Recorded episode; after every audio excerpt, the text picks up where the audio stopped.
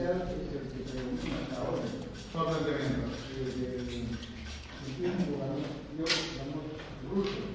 Los otros científicos dicen que no es así, por lo contrario. Pero que hemos al final que ya planteó primero es el que prevalece hasta ahora. Pero ¿qué es lo que planteó primero?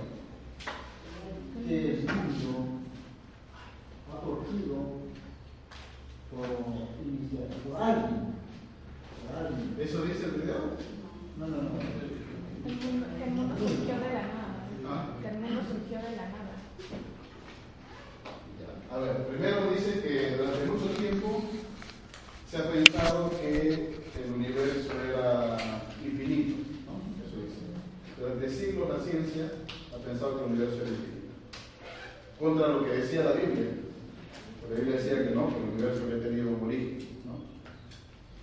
Y que a partir del siglo XX, por todo lo que él ha ido explicando, eh, surgen varias pruebas que ustedes eh, habrán visto, no vamos a repetirlas, eh, por las cuales parece ser que el universo tuvo un origen. ¿no? Haciendo cuentas, ellos piensan que son 13.700 millones de años. ¿no? Eh, bueno, uno más, uno menos, no, no vamos a pelear con un milloncito. Eh, luego veremos en la próxima clase cómo, a partir de ese cálculo, ellos este, tienen una hipótesis respecto de cuándo apareció la galaxia, cuándo el Sol, cuándo la Tierra, cuándo la vida y cuándo el ser humano.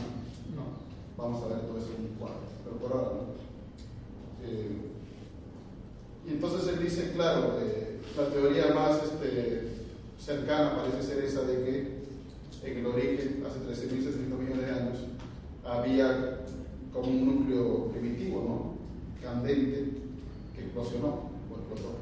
Eso se llama el Big Bang, ¿no? la gran explosión. Y luego, por teoría, que dice esta fuerza de la contragravedad, digamos, es decir, en vez de atraer los objetos, a partir del núcleo los no, iban a ser Y por fluctuaciones térmicas, dice, ¿no? O sea, mezclas de zonas muy calor, de mucho calor y frías, ¿no? que permitan permitir que la materia se pueda expandir. En fin. Y como ven, hay algunas pruebas al parecer de esto.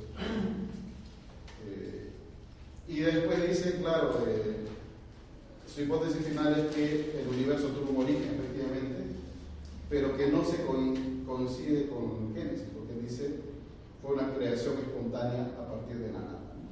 En ningún momento él habla de un, ser, ¿no? no tiene por qué hacerlo, porque no está haciendo religión, está haciendo ciencia.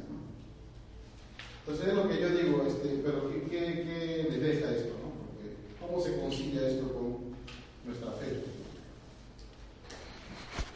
Esto es mirarlo en una forma científica, como lo han demostrado, ¿no? y ya uno que lo ha observado, entonces crea esa corriente que nosotros estamos dentro de la religión, enfocamos de acuerdo a los historiadores, los escritores, cómo nos han dejado. ¿Quiere decir que esa explicación que hemos visto no es para nosotros? Sí, No, sí. nosotros, pero yo lo siento así, ¿no? De la parte científica, ¿no? Ya. Pero de la parte religiosa, Ya. nosotros tenemos otro, ¿cómo puede ser? Otros puntos, ¿no? Ya. Que han sido de la historia de acuerdo a cómo los primeros seres humanos, ¿no? De la creación de ellos, la creación de la, de la naturaleza. Del universo, ya. Del universo.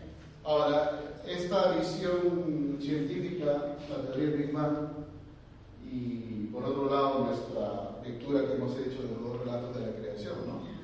Eh, son dos visiones, digamos.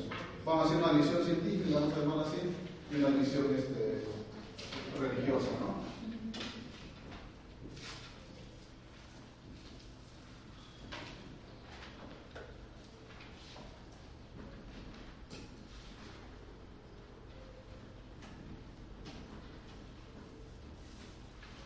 Ahora, ¿estas dos visiones están en competencia?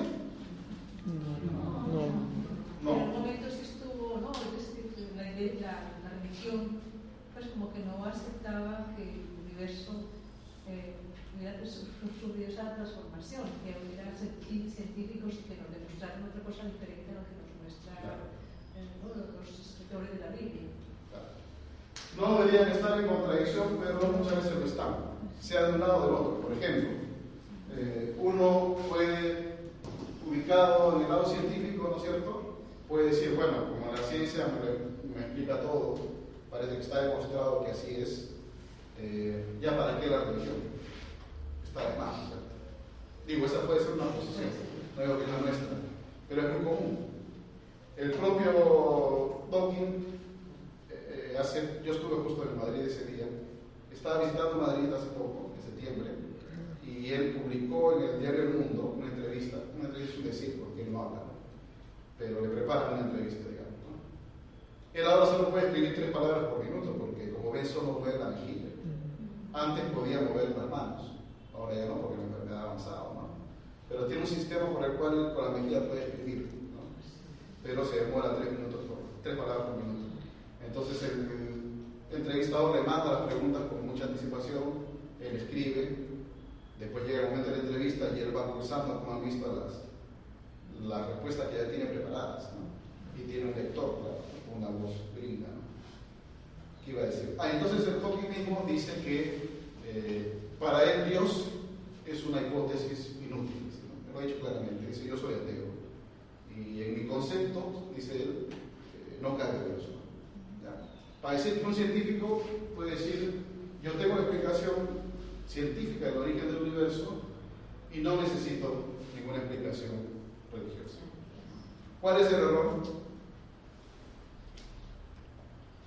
De que sería así como creer solamente en una visión religiosa abstrayéndonos del lado científico sería un fundamentalismo. Sería también un fundamentalismo pensar que solamente existe la visión científica, más no eh, lo religioso. Yo creo que la evolución de la visión científica tampoco podría ser absolutista, porque la, la, la, ciencia va avanzando y cada vez se va descubriendo más cosas. Y de todas maneras, no podría decir que la ciencia exactamente el mensaje completo porque la religión habla de mensaje, no de hecho. Ya, por ahí va la cosa, ¿no? O sea, quizás el problema que estamos este, juntos ¿no? resolviendo es que esta visión científica puede ser válida, ¿no? Pero la pregunta es, ¿qué derecho tengo yo desde esta posición negar una visión religiosa? ¿no? Eh, bueno, es libre, ¿no? Un científico puede ser creyente o puede ser no creyente. Porque la fe no depende de la ciencia en ese sentido, ¿no? Pero puede pasar lo contrario, que uno está ubicado aquí, como sugerías tú, ¿no? Está ubicado aquí, tengo una visión religiosa, así son las cosas, y comienzo a decir, no, esta no es verdad, como la iglesia en un tiempo lo hizo. Lo vio con temor. Recién Juan Pablo II empezó a la cosa. Eh, a veces se ha castigado, ¿no es cierto? A hombres de ciencia, porque decían algo contrario a lo que decía la Biblia, pensando que la Biblia era un libro de ciencia. No es. Entonces, este, también puede ser ese el peligro, que uno tiene principios religiosos y piensa ¿no? que esta explicación científica como que es una agresión, ¿no es cierto? O una negación de su visión eh, religiosa. Es decir, de ambos lados puede haber, como han dicho bien ustedes, este, fanatismo o fundamentalismo. O sea, puede haber un fundamentalismo religioso, pero también puede haber un fundamentalismo científico. ¿cierto? Eh, ¿Por qué? Eh, si es el caso, no digo que usted, pero pongamos el caso. ¿Por qué una persona que ha aprendido el Génesis, digamos, y lo ha hecho parte de sus creencias religiosas, puede sentir que su fe es amenazada con una visión científica? Porque posiblemente ignora de que la, los que escribieron esa versión religiosa en ese tiempo se basaron también en los conocimientos que tenían en esa época sobre la posible creación del mundo, ¿no? Y que si esas mismas personas escribieran, por decir el Génesis, en estos tiempos, muy posiblemente utilizarían también el, el Big Bang. Okay. Solo que introduciendo la claro. religiosa, ¿no? claro. Claro, muy bien. Cuando uno eh, estudia, quizá algunos han leído el texto, eh, los dos relatos que hemos visto, hemos visto en detalle. Eh, uno se da cuenta que hay un material preexistente cultural que los autores bíblicos usan. En ese sentido, la Biblia no es tan novedosa, en ese sentido, ¿no? sino que usa una serie de relatos míticos del entorno cultural. Eh, pero lo usa para reelaborarlo ¿no? e introducir en este relato un mensaje que ahora vamos a ver. Vamos a ver. Entonces, eh, completando quizá lo que dices tú, eh, si yo tengo una visión religiosa y siento que el avance científico amenaza mi fe, es porque de repente yo no tengo una fe tan cultivada, vamos a decir. ¿no? Eh, y pienso que, por ejemplo, tengo que leer el Génesis como un relato científico ¿no? y no como un relato de, de fe, ¿no? que es lo que vamos a ver ahora. ¿Qué más? Profe, este, a mí me llamó la atención algo al último, ¿no? Mm. Cuando dicen que para el, el, Paquita decía, ¿verdad? Dicen que él concluye que el universo fue creado de la nada absoluta. Sí. Y ahí ponen una imagen de un sombrero de un mago con una varita. Mm. Pero el tema es quién maneja la varita. Claro, sí, sí. O sea, él dice que el universo fue creado espontáneamente de la nada, ¿no? Para decir que según él no necesitamos este, ningún mago, para decirlo así, ¿no? Aunque la imagen deja eso, ¿no? Porque uno podría, uno podría seguir preguntando, ¿no? ¿Quién está detrás de todo? Pero eso es un buen punto, porque uno dice, claro, es un buen modo de cómo uno puede armonizar, ¿no es cierto? Ambas visiones sin mucho conflicto cognitivo, ¿no es cierto? Uno diga, sí, eso me parece interesante, esto no amenaza mi fe. Al contrario, yo como creyente eh, siento que todo esto es parte de la grandeza de Dios y para mí detrás de esta explosión, digamos, hay una voluntad amorosa de Dios. listo, ¿no? Ahora eso no vas a demostrarlo tú científicamente, ¿cierto? Eso ya es tu plus este, creyente, digamos, ¿no? ¿Me explico? Profe, en ese caso sería que este, el universo, es- Dios está fuera del universo. Eso explica que Dios está fuera del universo. No. O sea, hay varias teorías, ¿no? Hay quien piensa así, que Dios sería como, como dices tú, como el mago de la comida, ¿no? Que saca de la chistera, digamos, un conejo, en este caso del universo. Eh, pero hay otras teorías eh, que como el universo es como el cuerpo de Dios, ¿no? Que se expande, digamos, ¿no? Como la mujer, la imagen de la mujer, ¿no? Que, va gestando algo y que da luz un hijo, una hija, eh, que es parte de, ella misma, ¿no? Pero que a la vez no es ella misma. ¿me explico? O sea, un hijo, una hija es parte de tuya, eh, se ha formado, se ha gestado en tu vientre, pero finalmente no, es- no eres tú. Algo así. Para decir que en la teología hay varias este, metáforas, digamos, para pensar la, creación. Algunos como un ser de fuera que va creando, como hemos visto ¿no? en Génesis, o como Dios mismo que va, como, que el universo va haciendo este cuerpo de Dios, que se va gestando, digamos. algo. Profesor, este, así como hay científicos ¿no?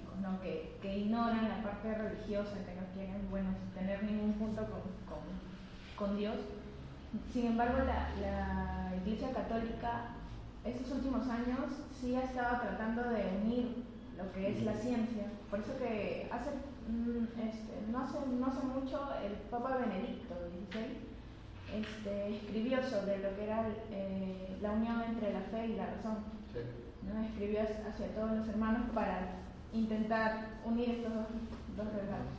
Sí, Sí, eh, en el siglo XX, a, a ver que la ciencia ha avanzado, veremos el próximo sábado el tema de la evolución del ser humano, que también tiene sus bemoles. Al mismo tiempo, la Iglesia ha ido buscando caminos de, ¿no? de diálogo entre la fe y la razón, la fe y la ciencia en este caso. ¿no? Sí.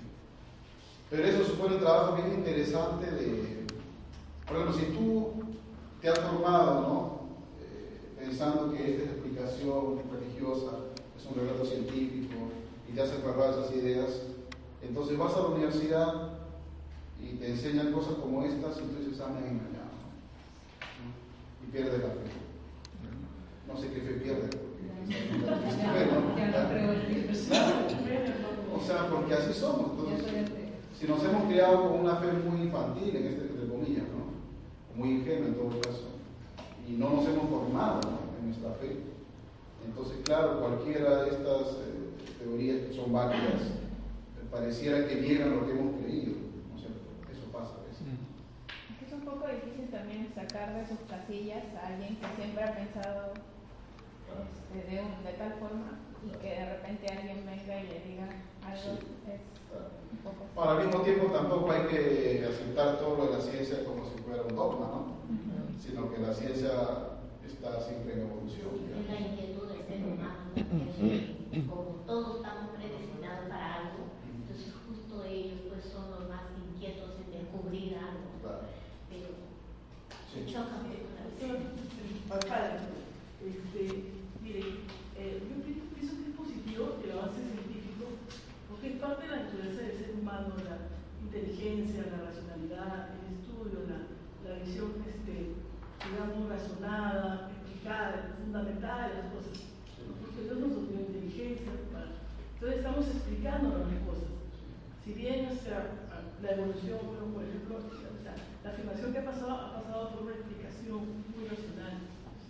Por ese lado, yo creo que Dios no va a contradecirse a sí mismo y que nosotros indaguemos científicamente las cosas, nos dio esa capacidad para, para verlas. Entonces, en ese andar, digamos, pienso que y produce mucho bien, porque determina que haya, ya se, da- se explican muchas cosas también para que el hombre también pueda dominarlas. Yo creo que por ahí también, en ese sentido, no puede ir en contra, digamos, lo religioso. Claro. Sí, sí. Yo creo, profe, de que este, en ese caso la ciencia debería de ser como un complemento para poder entender nuestros méritos. Porque si bien es cierto, la Biblia te explica de una cosa, pero te explica bajo su contexto cultural de esa época. Entonces la ciencia lo que trata en estos momentos es ver de una forma más, este, digamos, más analítica de lo que las cosas pasaron. Y eso en lugar de, de transversar fe debería de complementar. En, en realidad no debería de haber un verso, sino también es que sea que tanto la, la iglesia como la, eh, las cosas científicas deberían de ir de la mano. Claro. Sí, de acuerdo. Eso es como un principio bueno, ¿no? Ahora ya entrando en detalle hay discusiones, pero bien. ¿Algo más sobre esto? Sí. Eh, incluso eh, para tener una visión más amplia de la creación, eh, la Iglesia, eh, la Santa Sede actualmente ha aceptado que, es, muy posible que existan extraterrestres, ¿no? Y bueno, ahora que la Internet ha avanzado tanto que se ven videos, pues han desclasificado este,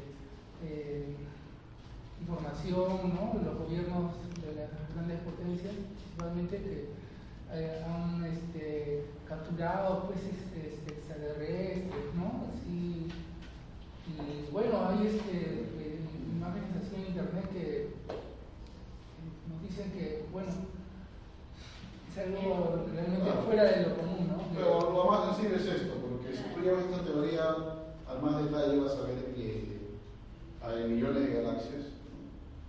O sea, el mundo es infinito, no, no tenemos idea de eso. Millones de galaxias. Eh, y es probable que en algunos lugares se hayan dado las mismas condiciones que se dieron para que la Tierra haya vida. O sea, si uno profundiza en esta teoría es bien impresionante cómo han coincidido tantos factores, ¿no? En por lo menos 10 mil millones de años, 7 mil millones de años, para que haya Tierra, un planeta llamado Tierra. Y para que ese planeta haya agua, y por tanto haya vida. A la pregunta es si esas condiciones se han dado en otra parte de los universos. Mm, ¿no? Entonces los científicos piensan que sí, que probablemente en otra parte del universo se han dado las mismas condiciones, ¿por qué no? Y si se hubieran dado las mismas condiciones, podría haber vida eh, similar a la nuestra, ¿no? No sabemos exactamente igual, pero similar a la nuestra.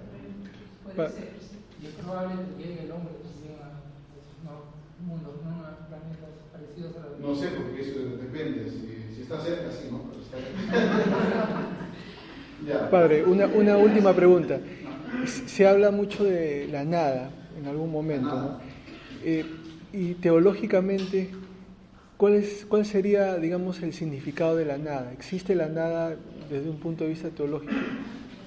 Claro, bíblicamente no, excepto en Macabeo, ¿no? ¿Se acuerdan cuando la mamá de esta madre que sus hijos van a ser martirizados? ¿Se acuerdan? Entonces, en un momento del discurso, eh, la mamá le dice a su hijo, ¿no? Le da valor para que no, no desmaye, ¿no? Mm. Ante el momento final de, de su sacrificio, digamos, de su martirio. Y ahí Claria dice, recuerda que Dios hizo todo de la nada. Pero en Génesis no dice que creó de la nada. Hemos visto, ¿no? Había un caos, es decir, había aguas. ¿no? En el caso de Génesis 1, ¿se acuerdan? Eran las aguas, ¿no? En el caso de Génesis 2, la sequedad, ¿no? Pero había primero sequedad, ¿no? Es decir, la, la nada como, como concepto no existiría, digamos. este, Bíblicamente no, no, es, no es un concepto tan claro, ¿no? como lo es en la filosofía, sí. En la filosofía sí existe. Claro, claro, nada. Pero más como una negación de lo que es ahora. Porque ¿cómo va a existir la nada? La nada no existe. ¿no? Existe lo que somos. Claro. Si no somos, no hay nada. Pero no hay nada real porque no hay. No, entonces, nada. ¿no? Claro. De repente por eso no lo, no lo plasmaron en las escrituras, porque para ellos no tenían ese concepto claro Así de es. lo que era la nada. Así es. Pero llama la atención ¿no? que la ciencia se hable de la nada. Porque hasta antes de esto, la nada era un concepto filosófico, como que ahora estamos tratando de imaginar, ¿no? Eh, si tú no eres, hay nada. No hay nada. Pero hay significa que existe algo. ¿no? Existe algo. ¿Cómo va a existir la nada? No existe la nada. O sea, digamos, la nada es negación de lo que hay. ¿no? Pero curioso que la ciencia, ¿no? Eh, para explicar eso, diga, surgió espontáneamente de la nada. O sea, entonces ahí la ciencia comienza a chocar con la filosofía. ¿no? ¿Cómo? ¿Qué, qué hubo antes surgió de la nada. O sea, o sea, como que llegamos a un límite, ¿no? O sea, que- Ese límite. límite, ¿sabes? Ya se puso el soplo ahí con el Vamos a retomar nuestro, nuestro Génesis. Eh, ¿Quiénes no tienen sílabos? ¿Quién más? ¿Quieres que yo la venga la cosa?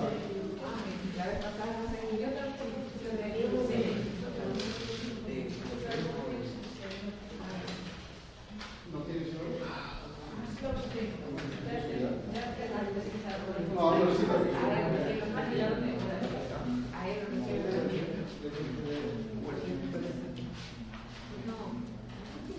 Entonces interesa ahora que volvamos sobre los textos bíblicos. ¿no?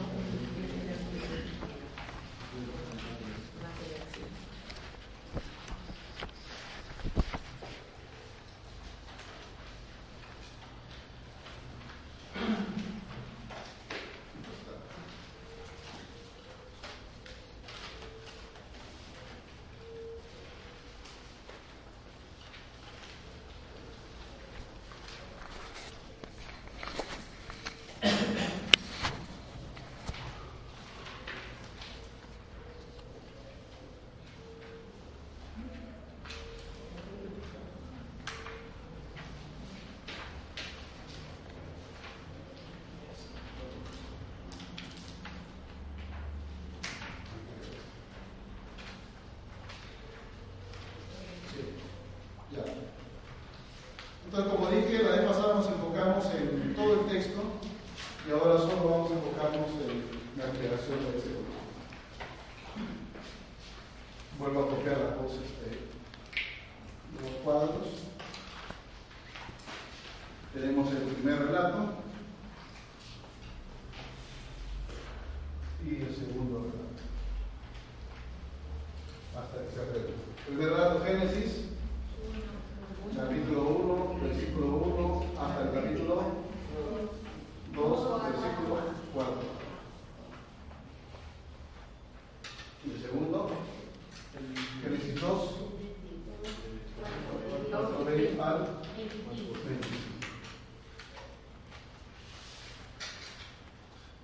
Entonces, volvamos a este, a los versículos eh, 26 en adelante. Vuelvo a leer ahí, por favor. 26. Dijo Dios, hagamos al ser humano a nuestra imagen, como semejanza nuestra, que maten en los peces del mar y en las aves del cielo, en las bestias y en todas las alimañas terrestres, y en todos los reptiles que reptan por la tierra. Creó pues Dios al ser humano a imagen suya, a imagen de Dios lo creó, macho y hembra los creó. Después los bendijo Dios con estas palabras. Sean fecundos y multipliquen, hinchen la tierra y sometan, maten en los peces del mar y en las aves del cielo y en todo animal que reta sobre la tierra.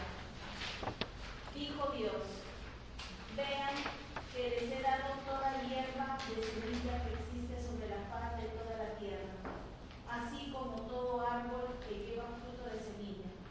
Todo ello les servirá de alimento. A todos los animales terrestres, a todas las aves del cielo y a todos los reptiles de la tierra, a todo ser animado de vida, les doy la hierba verde como alimento. Y así fue. Vio Dios cuando había hecho y todo estaba muy bien. Y atardeció y amaneció el día sexto. Entonces vemos aquí una versión, porque hay otra, ¿no? de la creación del ser humano. Nos enfocamos en eso. ¿no? Eh, es Dios que está hablando como anterior, en los anteriores casos, ¿no es cierto? Dios dice, dijo Dios, haya luz y hubo luz, dice, ¿no? Pues en esa misma lógica dice Dios algo así como un diálogo consigo mismo. Hagamos al ser humano a nuestra imagen como semejanza nuestra. Eso de imagen vamos a ver con más detalle en la próxima clase, eh, pero quiero que nos fijemos en eso, ¿no? esta, intención de Dios de hacer al ser humano a su imagen.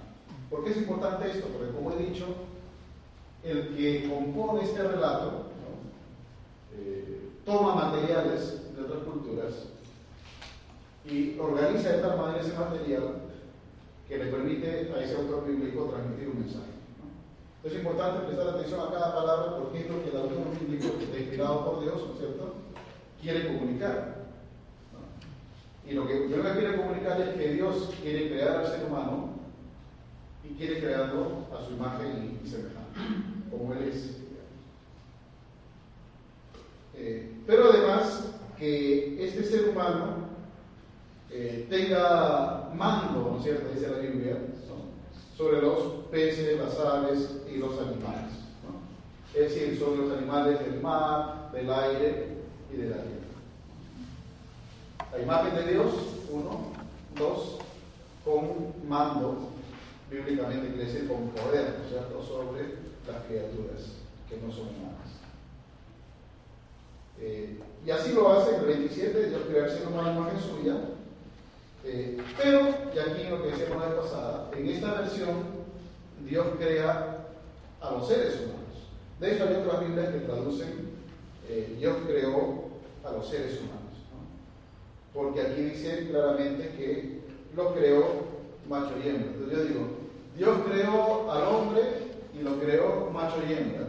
No significa que el hombre era macho y hembra, sino que creó a la humanidad. Y una humanidad compuesta por hombres y mujeres, ¿no es cierto? Eh, el primer dato, imagen de Dios. Segundo dato, dominio sobre el resto de las criaturas. Tercer dato, al mismo tiempo los creó, creó hombres y, mujeres. Cuarto dato, en el 28, Dios bendice a, los seres humanos. Y esto es importante porque a veces en nuestro imaginario, ¿no? Como dice Natal, en el imaginario ¿no? está eh, más el pecado original que la bendición original. ¿no? Pues antes del pecado original, le damos mucha importancia, está esta bendición original de Dios sobre los seres humanos. ¿no? Y los bendijo eh, diciéndoles que sean fecundos y multipliquen, ¿no es cierto? Y se multipliquen y que hinchen en la tierra, que la sometan, otra vez que manden sobre los animales, etc. O sea, la bendición original al ser humano consiste en que la humanidad sea, la humanidad sea fecunda, que se multiplique por la tierra. Y vuelve a repetir este texto que manden sobre los, eh, los, animales. Creo que quinto dato, eh, Dios eh, le dice a los seres humanos cuáles van a ser sus alimentos, ¿no es cierto?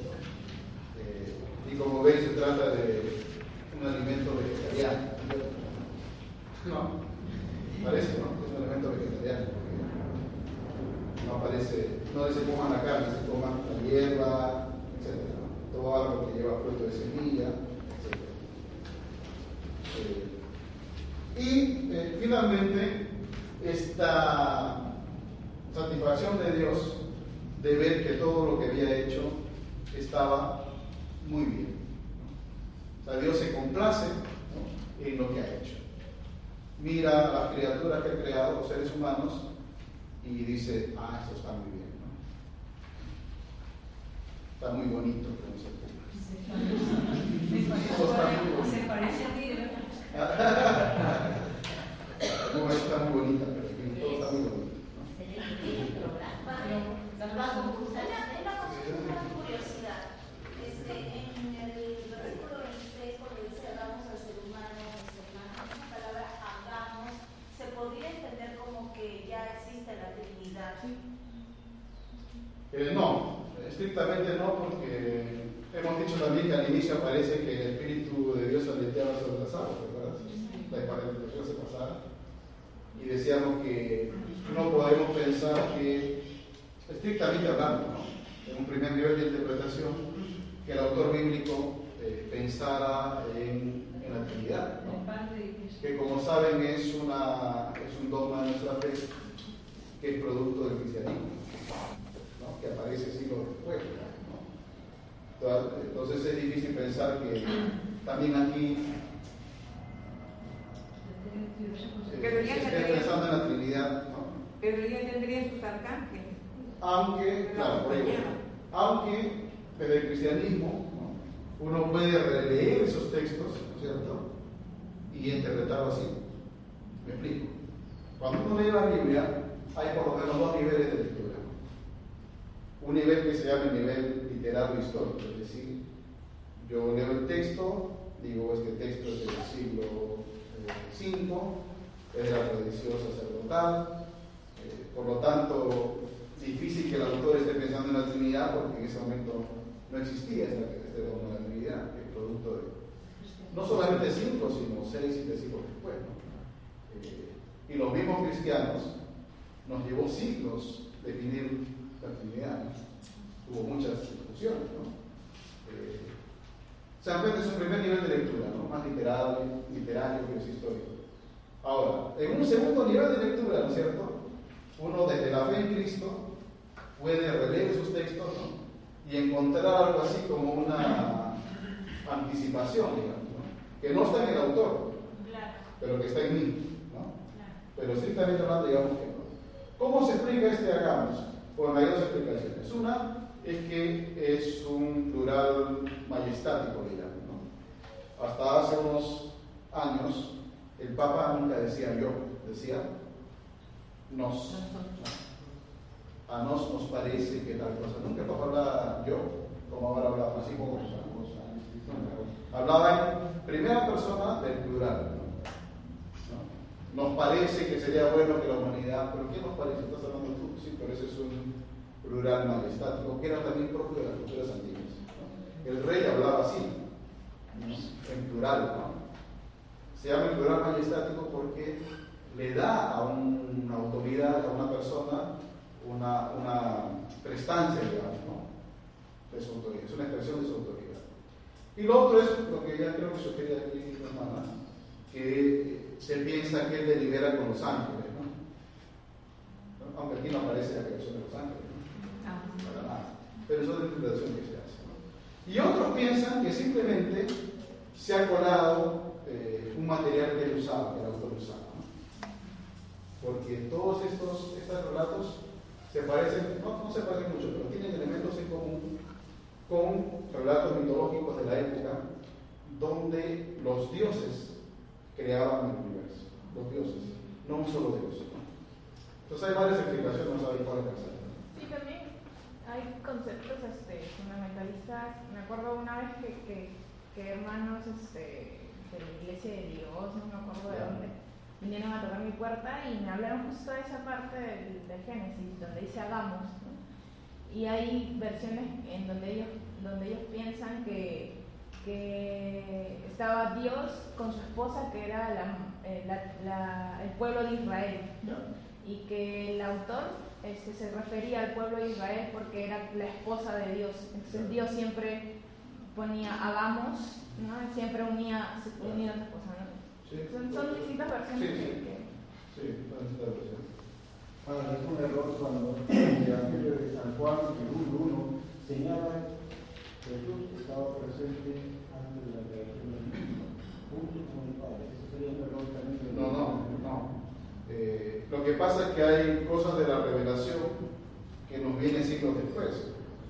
¿cierto? Ah, Aquí el Señor está escribiendo el siglo 5. Y en el siglo, y seis siglos después, ¿no? San Juan escribe lo que usted dice, ¿no? Pero San Juan escribe siglo, seis siglos después porque San Juan ya, ya, Cristo, ya el Verbo se había encarnado, ¿cierto? Él ya había visto a Jesús. Y San Juan dice, este Jesús de Nazaret no es cualquier ser humano, sino Él es el Hijo de Dios.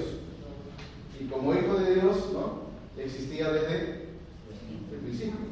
Como Hijo de Dios, no fue creado, o sea, no fue una criatura más, sino que Él tenía que haber estado desde el principio con Dios. Es más, dice Juan, Él es Dios. Pero te das cuenta cómo eso se puede leer desde la experiencia de San Juan, seis siglos después. Pero este señor que está aquí no puede imaginarse eso. ¿Me explico?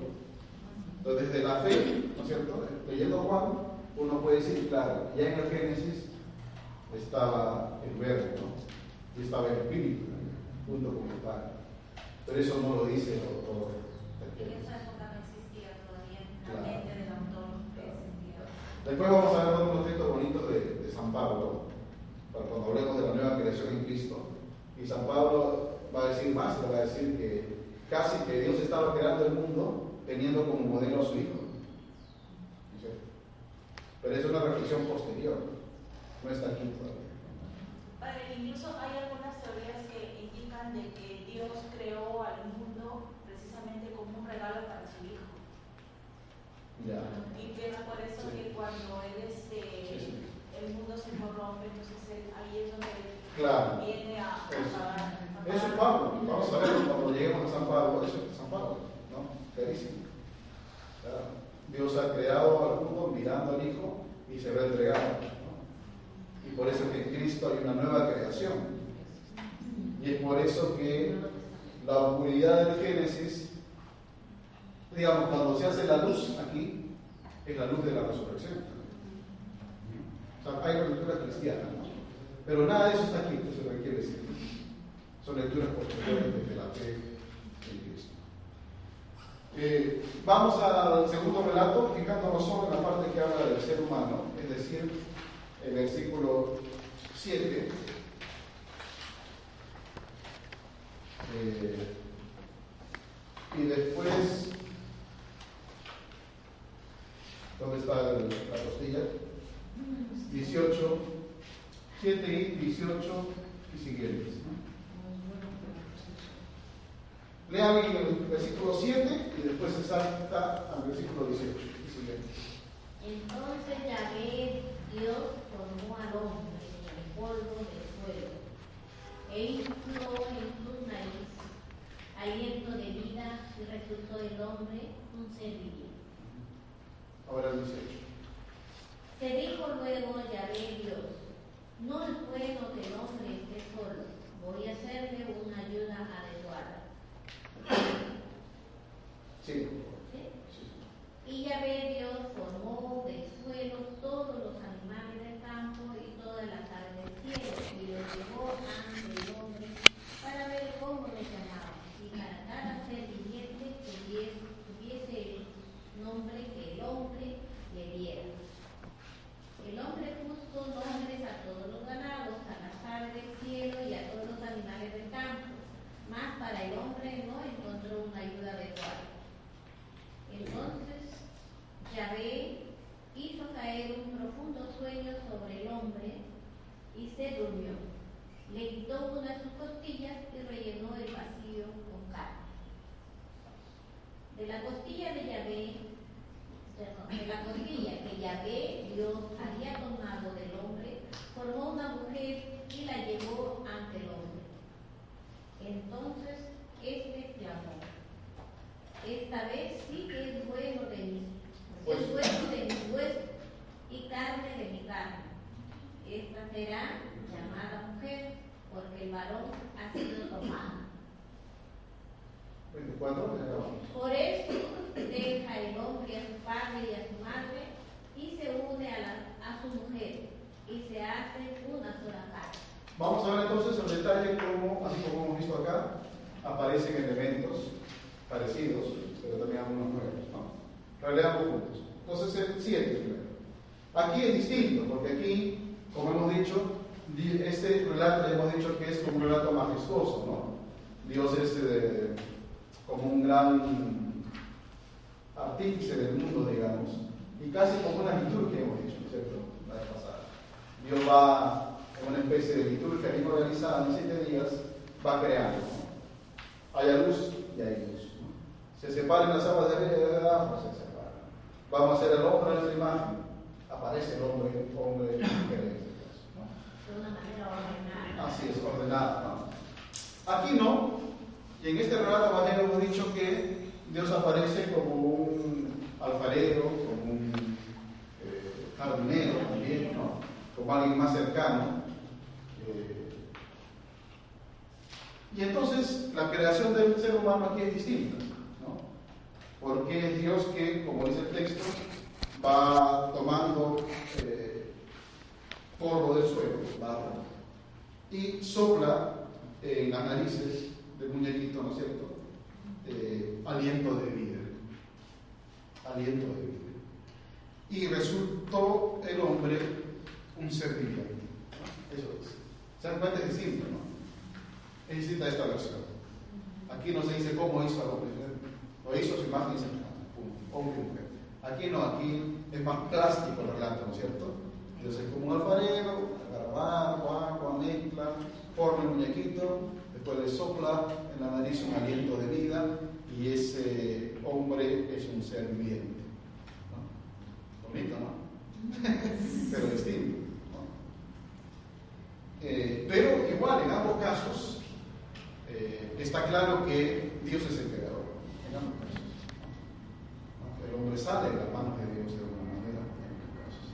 Sea el ser humano imagen o en este caso barro y, soplo.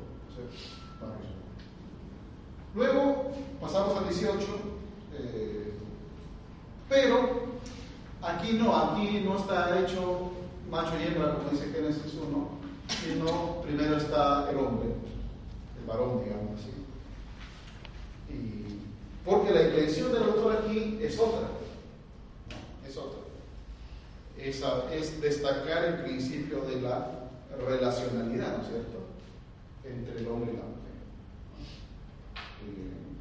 Y, entonces, claro, dice, no es bueno que el hombre esté solo. ¿no? Voy a hacerle una ayuda adecuada. Y como hemos visto, ¿a quién hizo Dios? La mujer. No, no, no, no. Primero hizo a los animales. Claro.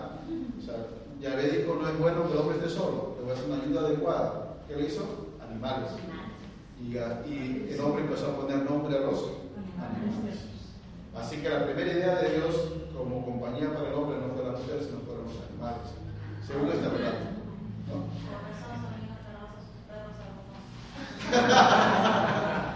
Ya, bueno. Pero hay que entender eh, lo que se quiere transmitir en la literatura, ¿no es cierto? En este caso, ¿no? No tomar esto otra vez en sentido científico, sino eh, tratar de decir cuál es el mensaje religioso que está detrás. De este texto. De esto que efectivamente es un recurso literario. Nadie va a pensar que así fue realmente, ¿no? Pero es un recurso literario para transmitir un mensaje religioso. Eh, y es efectivamente que el hombre, el ser humano, no se puede realizar solo. Y que aunque los animales son importantes en la vida, no son carne de mi carne, hueso de mi hueso y carne de mi carne. Tienen dignidad los animales, no hay duda. Hay que cuidarlos, no hay duda. Pero no son capaces ¿no? de tener una relación con nosotros como la que uno tiene con otros seres humanos. Por más que a veces digan, no, que mi perrito es más fiel que mi esposo, mi esposa, es otra cosa. Pero eso es un modo de hablar, ¿ya? Pero no es lo mismo, ¿no? Supongo. Y entonces dice, eh, luego que el hombre ya puso nombre a todos los animales, eh, no encontró una ayuda adecuada para sí. Eso dice el, el 20, ¿no es cierto? Sea, el hombre sigue estando solo, si no está con alguien más. Eh, y entonces viene esta, este relato ¿no? de Dios que hace caer un sueño al, al, hombre, le quita una de las costillas. Ya saben que la simbología es la de la igualdad, ¿no es cierto? Ni de los pies, perdón, ni de los pies ni de la cabeza. Para que el hombre no domine a la mujer, ni se deje dominar por la mujer, ¿no? sino que ambos hagan una vida juntos. ¿no? Sale de la costilla, del costado. Eso quiere decir. La costilla es el costado. Eh, y otra vez ahora este ya parece un dios este medio cirujano, no sé cómo decirlo, porque le quito la costilla y rellena el vacío con carne, ¿no? ¿De dónde sacaría? ¿No? ¿De dónde sacó la carne? Entonces, la rellena con carne y, formó una mujer y la llevó a la presencia del hombre, ¿no? Y el hombre dice, esta vez sí. ¿Por qué dice esta vez sí? Porque antes eran los hermanos. Entonces, está bien Esta vez sí que el hueso de mis huesos y carne mi carne, esta será llamada varona, tendría que ser la traducción, porque el varón ha sido tomado. ¿no? Aquí no se entiende el, el hebreo, ¿no? Es ish, isha, ¿no? Por eso algunas Biblias, aunque le suene mal, traduce varona. ¿Por qué? Porque tratan de tomar el ish, el varón, isha, la mujer. ¿no? Eso en el castellano no, no, no se entiende. Finalmente, por eso deja el hombre a su padre y a su madre se une a su mujer y se hace una sola carne. Entonces vemos también aquí que, eh, al igual que aquí, hay una voluntad de creación de Dios. Al igual, en los dos relatos, a su manera, están presentes los dos géneros, ¿no es cierto? De manera distinta, pero aquí está hombre y mujer, hombre y mujer. En ambos relatos hay un dominio, digamos, del ser humano sobre los animales y la, y la tierra.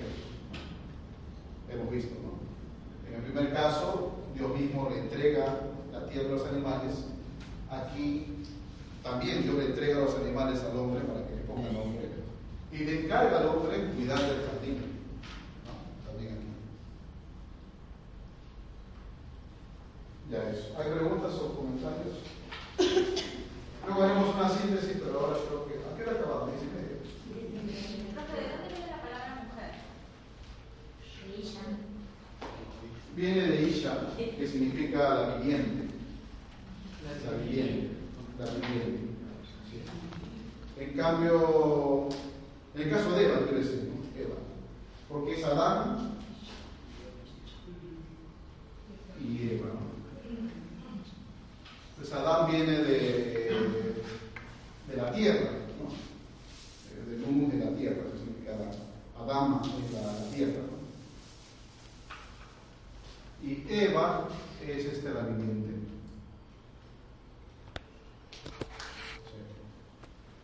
Padre, ¿y qué dice, eh, qué dice la iglesia acerca de la, de la, ¿cómo se podría decir? La continuidad de la creación, porque se sabe que Adán y Eva tuvieron dos hijos. Sí. Y de ahí no, de ahí No. no, este, con, se supone que solamente habían sido creados ellos. Claro. Pero otra vez estamos leyendo el relato materialmente, literalmente, ¿no? Sí, pero en- ¿cómo sería? En, en- ¿Cómo sería? Aquí está claro, porque aquí dice. Génesis uno dice, Dios creó a los seres humanos, los creó macho y hembra, es que varón y mujer. O sea, quiere decir que hubo más. Claro, no, no hubo una. Es que el ser humano no, no hubo una, un solo hombre y una sola mujer que Dios creó y luego cómo hacemos, ¿no? Sino, esto quiere decir que simplemente los seres humanos eh, fueron creados por Dios. Y fueron creados hombre y mujer, hombres y mujeres. ¿no? Eh, la explicación a tu pregunta eh, la da la, teoría de la evolución que vamos a ver el próximo sábado, no, la da la Biblia.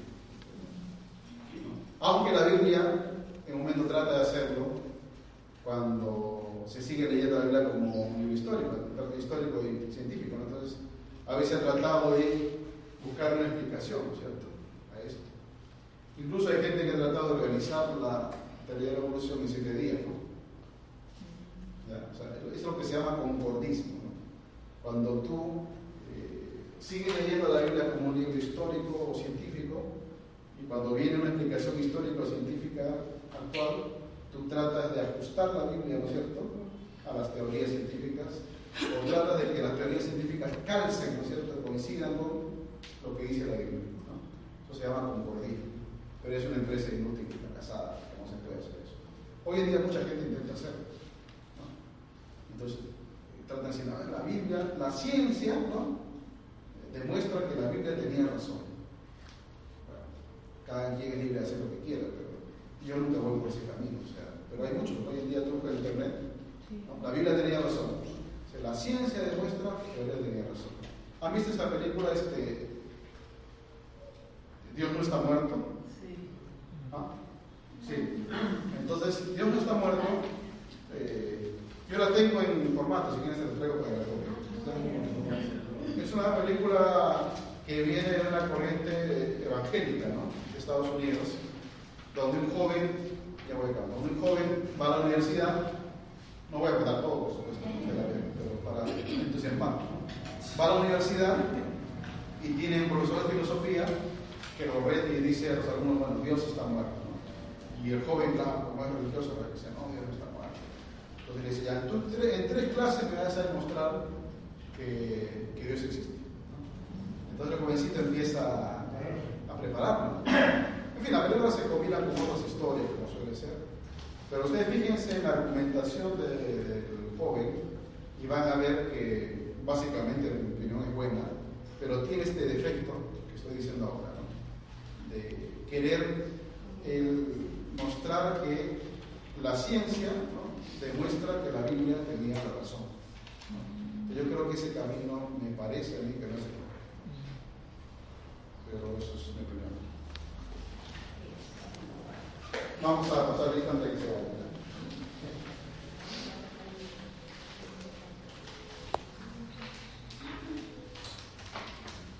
Silvia. Eh, Rosa. Carrasco. Isaac. Diego.